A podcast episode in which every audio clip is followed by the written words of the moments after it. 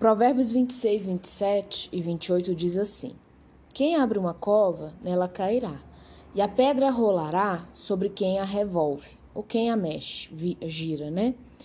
A língua falsa, 28, aborrece a quem feriu, e a boca lisonjeira é causa de ruína. Hoje eu ouvi uma palavra muito dura de uma amiga muito próxima, que inclusive posso fazer também de Provérbios 17, 17, o resumo de quem é essa amiga. Na angústia se tornou uma irmã. São mais de 15 anos de amizade. Uma pessoa que conhece, conhece meu lar, conhece os meus filhos, o meu dia a dia, já me ajudou de N formas. Mas é aquela amiga que não abre mão de falar a verdade de Cristo sobre mim e sobre as minhas atitudes. Palavra que quando ouvi chorei, porque nelas estavam inclusas a minha salvação,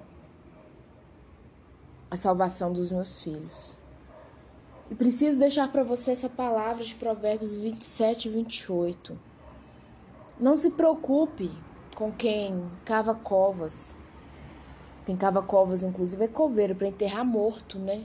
Samaritano. A própria pessoa vai cair lá dentro, tirando, obviamente, a profissão de coveiro.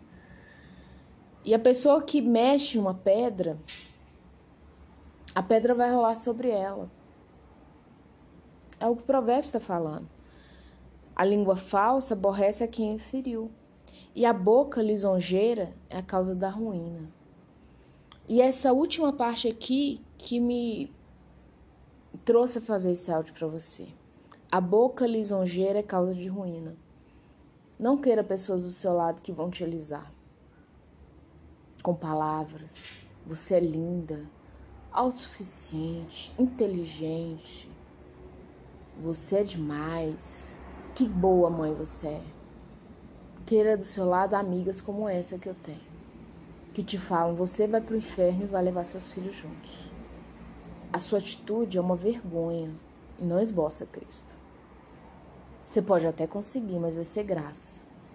Não porque você tem levado uma vida coesa, e uma como cristã de verdade. Queira do seu lado pessoas que falem palavras duras, que te amem. Não estou falando aqui pessoas que vão te fazer mal, te ferir psicologicamente, fazer joguinhos. Não é isso que eu estou falando, samaritano. Mas são pessoas que vão olhar nos seus olhos, você vai sentir o amor daquela pessoa de Cristo na vida dela, mas ela vai te dar um saculejo moral e espiritual. Ore a Deus se você não tem esses amigos, essas amigas, para que você os tenha.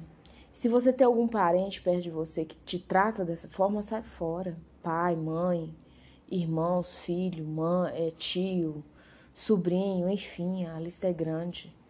Não queira quem te lisonjeia. Você vai para o inferno com essa atitude. Você vai ter uma vida medíocre com essa atitude. Que o Senhor te conceda graça. Um forte abraço.